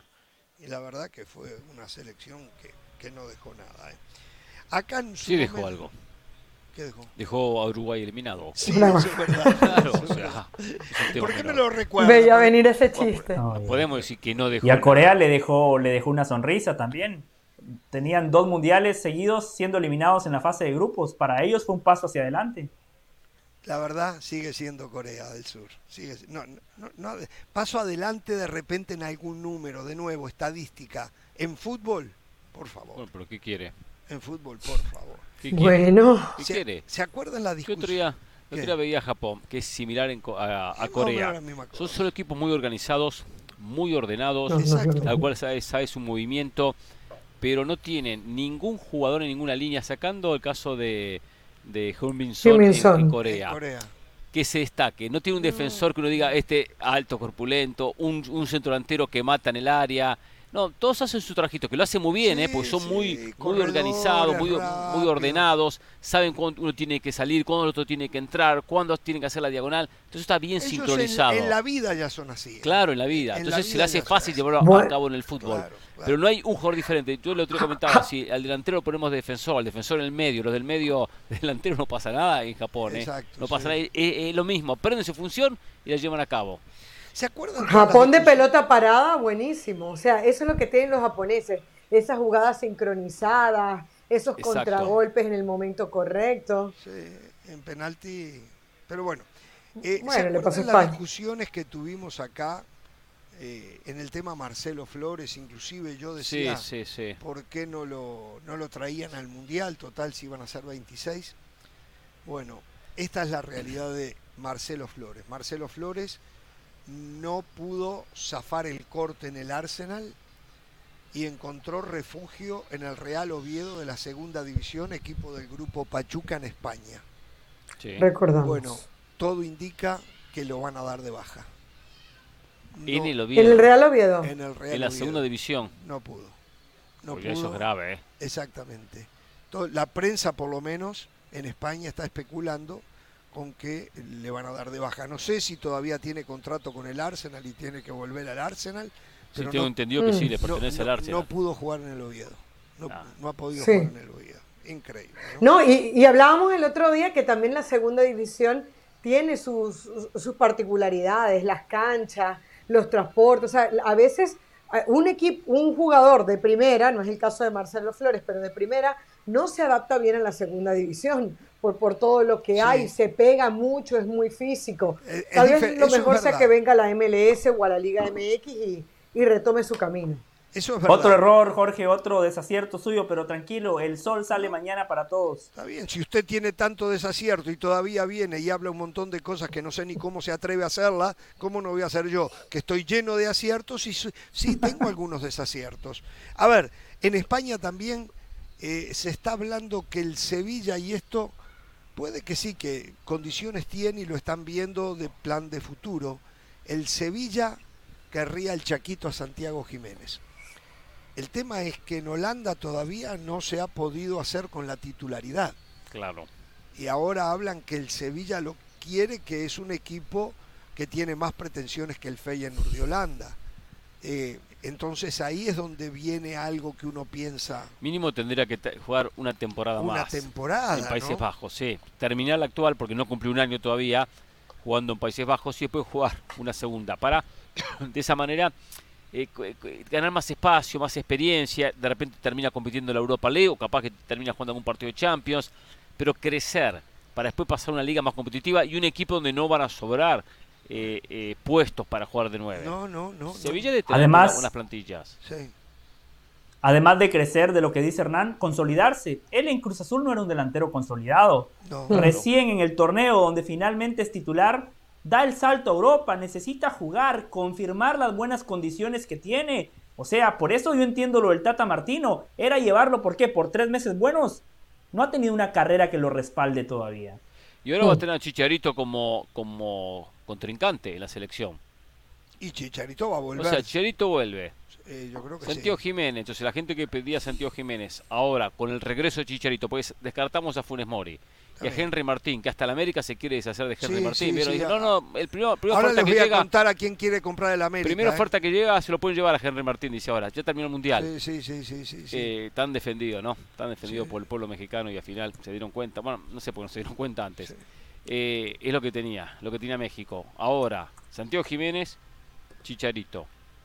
Esa es la competencia, la experiencia y la juventud. Sí. ¿Por qué Chicharito? Y está Raúl Jiménez, que habrá que ver. Y Raúl que... que parece que Wolverhampton también pero... se va a deshacer de él. Pero... Eh, eh, están detrás de, de Mateus Cuña, el, brasileño del Atlético, de Madrid. Exactamente. Pero volvemos a lo mismo, ¿no? Y, más o menos lo hablábamos ayer. A ver, yo, yo estoy convencido que a la selección tienen que ir los mejores. Pero Chicharito, hoy no sé si es el mejor en su posición juega en la MLS, no. quiero demeritar la MLS, pero no es el chicharito que juega en Europa y tiene 34 años. Entonces, si estamos proyectando el Mundial de México, ¿queremos un delantero con 37 cerca de los 38 años? Es que lo mejor que le queda a Chicharito es el nombre. De Chicharito lo, más rimbombante es el nombre, no es su actualidad. Aparte, eh, John de Luisa, y de hecho ayer Mauricio May nos los decía, John de Luisa es uno de los que participa para que el Chicharito no vuelva a la selección. John de Luisa salió hablando en su momento públicamente, eh, eh, bueno, no públicamente, pero sí, me acuerdo en el sorteo y algo dijo que por ahora Chicharito no volvía a la selección. Yo no sé si la presencia de Chicharito realmente esté garantizada con otro técnico. Es más, no sé ni siquiera si el otro técnico lo va a querer cuando sepa sus antecedentes. El tema es el siguiente, necesita el fútbol mexicano mandar un mensaje que era Martino el único que no quería Chicharito. Si Chicharito no es convocado, se van a dar cuenta que era John de Luisa quien le bajó el pulgar. Entonces, para que John de Luisa se pueda lavar las manos, ahora hay que convocarlo, hay que llamarlo. Porque si no el Chicharito en la primera convocatoria que no lo llamen con nuevo técnico, va a decir, no sé, yo estoy aquí esperando y no me llaman. Martino se fue, ¿qué pasó? Algo pasó que me perdí. Entonces, ¿qué pasa? Lo tiene que convocar. Después quizá no llega al Mundial, se caiga por sí solo, pero por lo menos va a ser competencia el inicio para Santiago Jiménez. Dos cosas. Primero, atención, América está en negociaciones con Liverpool de Uruguay. ¿Inglaterra? Ah. No, de Uruguay. Ah, el malo. por un jugador de 20 años, contención, volante central. Estuvo en la reservación de los 50, ¿se acuerda? 50, 55 primero para el Mundial de, Diego Alonso, él estaba incluido. Ah, ya por eso lo compran, ¿eh? Estuvo eh, reservado en los 50, estuvo, lo compran. Estuvo reservado, es muy buen volante. Se llama Fabricio Díaz, 20 años. América ya está negociando con Liverpool de Uruguay, ¿eh? América tiene algo especial con los uruguayos últimamente, algún negocio eh, especial no sé, No sé, pero les va muy bien que nosotros sacamos a flote todo. Mira, a pesar de ustedes, yo sigo sacando esto a flote. no, pero, digo, no, pero no gana campeonatos en América, está, eh, está, igual que Uruguay, ¿eh? No, gana campeonatos. Sí. si usted saca esto a flote, usted hubiera jugado contra Portugal y contra Corea. mire una cosa, mire una cosa. Ahora cuando venga, ahora cuando venga otra vez, ¿eh? se, se, viene otra palomita, ¿eh? Vamos a hablar Vamos a hablar. Cuando venga recién acaba de decir del Valle, no es de meritar a la MLS. Ya es tan poco el talento que tienen los europeos que cada vez vienen más a la MLS. Ahora le voy a dar una listita de los jugadores de la MLS que en los últimos tres meses han arreglado con equipos europeos. ¿eh? ¿Eh?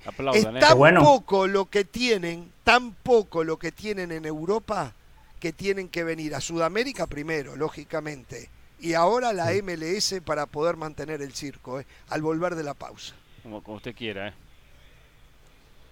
por cierto, ¿invitaron a comer la gente de la MLS aquí? No, no, a mí no.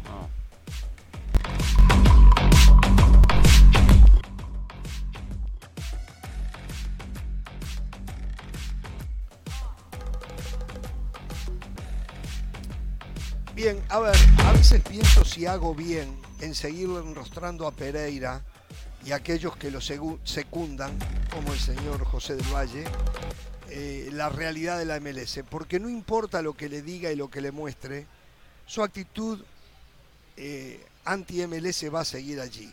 Y va a seguir allí porque seguramente en las redes sociales encuentra el apoyo de una buena parte de la comunidad que no quiere que la MLS vaya para adelante. Pero la realidad es que la MLS le importa poco y ni mira por el retrovisor, sigue para adelante.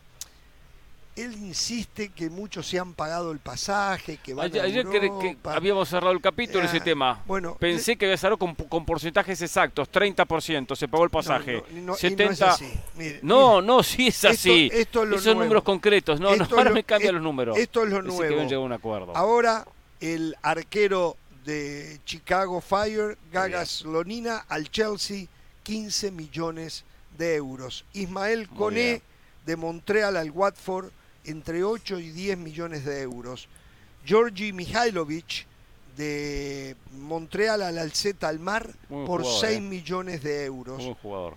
Paxton Aronson, el hermano de Brendan Aronson de Filadelfia. Me encanta, buenísimo. Al Frankfurt por 4 millones de euros y Alistair Johnston de Montreal se va al Celtic por 3 millones y medio. Esto en las últimas semanas, ¿eh? Muy bien. En las últimas semanas. Pero usted eh, eh, después va a venir. un pozo de petróleo se destapó y, no, han parado. Entonces, después va a venir a decir, no, eso también se pagaron el pasaje. No, esto no, no se el pasaje. Porque eso, o, sea, o sea, ya la MLS con 50 equipos que tiene, ahora con 50 equipos, bueno, ya tiene que sacar a alguien. Primero, MLS saquen un 9, ¿ok? Un centro delantero, ¿eh?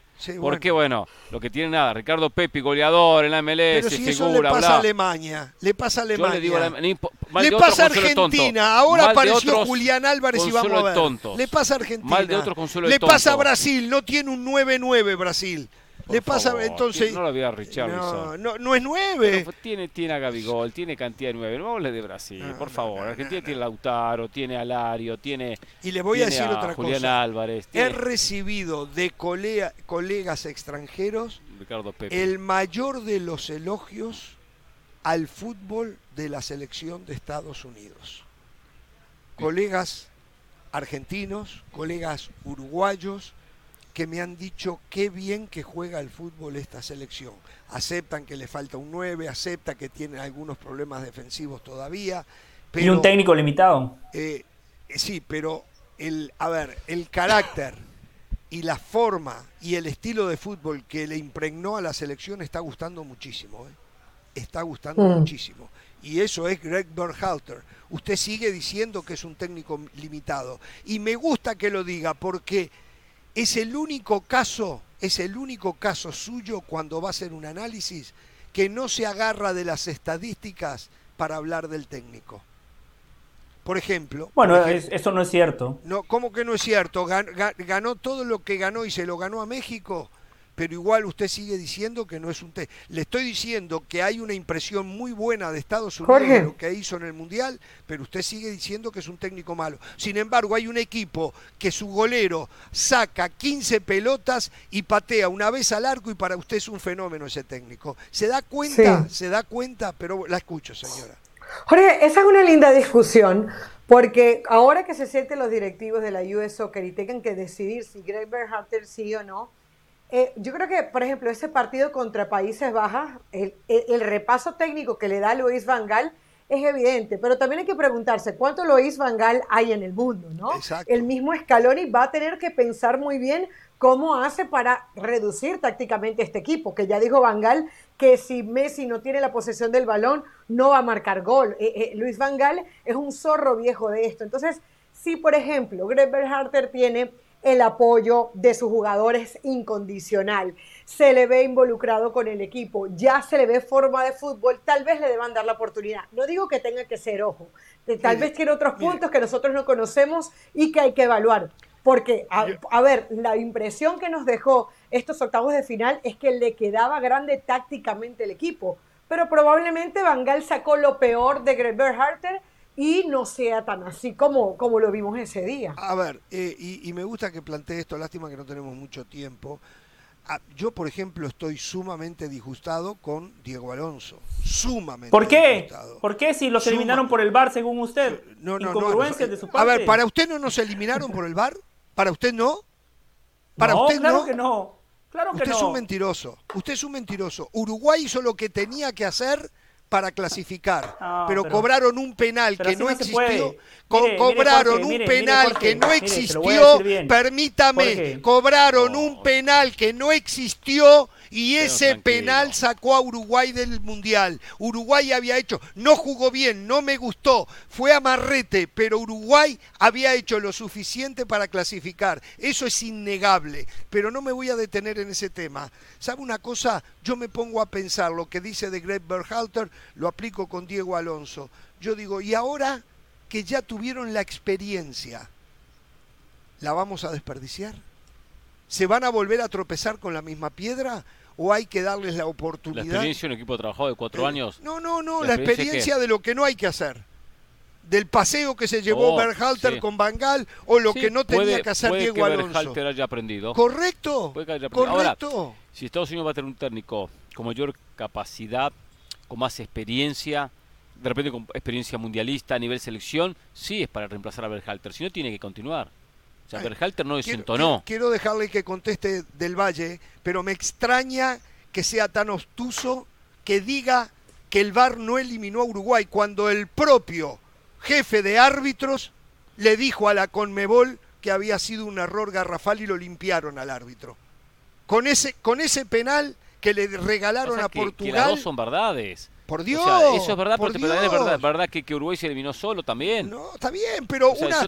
a ver, de nuevo, Uruguay hizo lo suficiente para clasificar. Jugando mal, hizo lo suficiente. Le cobraron algo inexistente, como dijo el presidente de la Asociación Uruguaya de Fútbol. Dice: una semana antes vinieron a darnos una clase y a mostrarnos que esa mano no era penal. Y no solo nos lo dijeron, nos lo dejaron por escrito. Lo tenemos por escrito. El partido anterior yo, yo, yo, después del Valle en otro programa que no cobraron dos penales. Es lo mismo el, caso de Alonso y Greber Harter.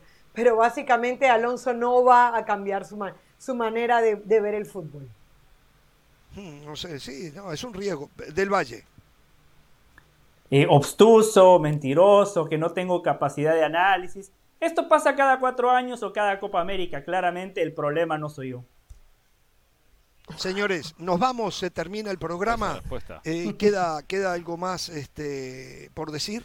No, mañana tenemos descanso, mañana no hay partido. ni el, jueves tampoco. El jueves tampoco. Pero hay programa. Primer día libre. Ahí me viene muy bien para ir a pasear, ir a pasear por Doha. Ir a pasear. voy a, voy a, a, Dubái, a, Dubái voy a... No, iba a ir a... Me Vaya al que no hay pasaje para Dubái. Me dicen que no hay... A Dubái, sí, sí, sí. no, hay no hay nadie. Yo consigo. ¿Ah, sí? ¿Me lleva? Sí, sí. Yo lo pago, yo lo pago. No hable de Uruguay en el camino, no me hable de nada. No, no, este hombre me calienta con ¿eh? Uruguay. Que no acepte que le marcaron un penal que no existió, que fue una vergüenza, que lo acepta el mismo, el mismo Colina, Gian, eh, Pierluigi Colina, eso, ¿cómo no me va a calentar? Señores, hasta mañana. Acá estaremos, ¿eh? Y no voy a tener temor de ser feliz.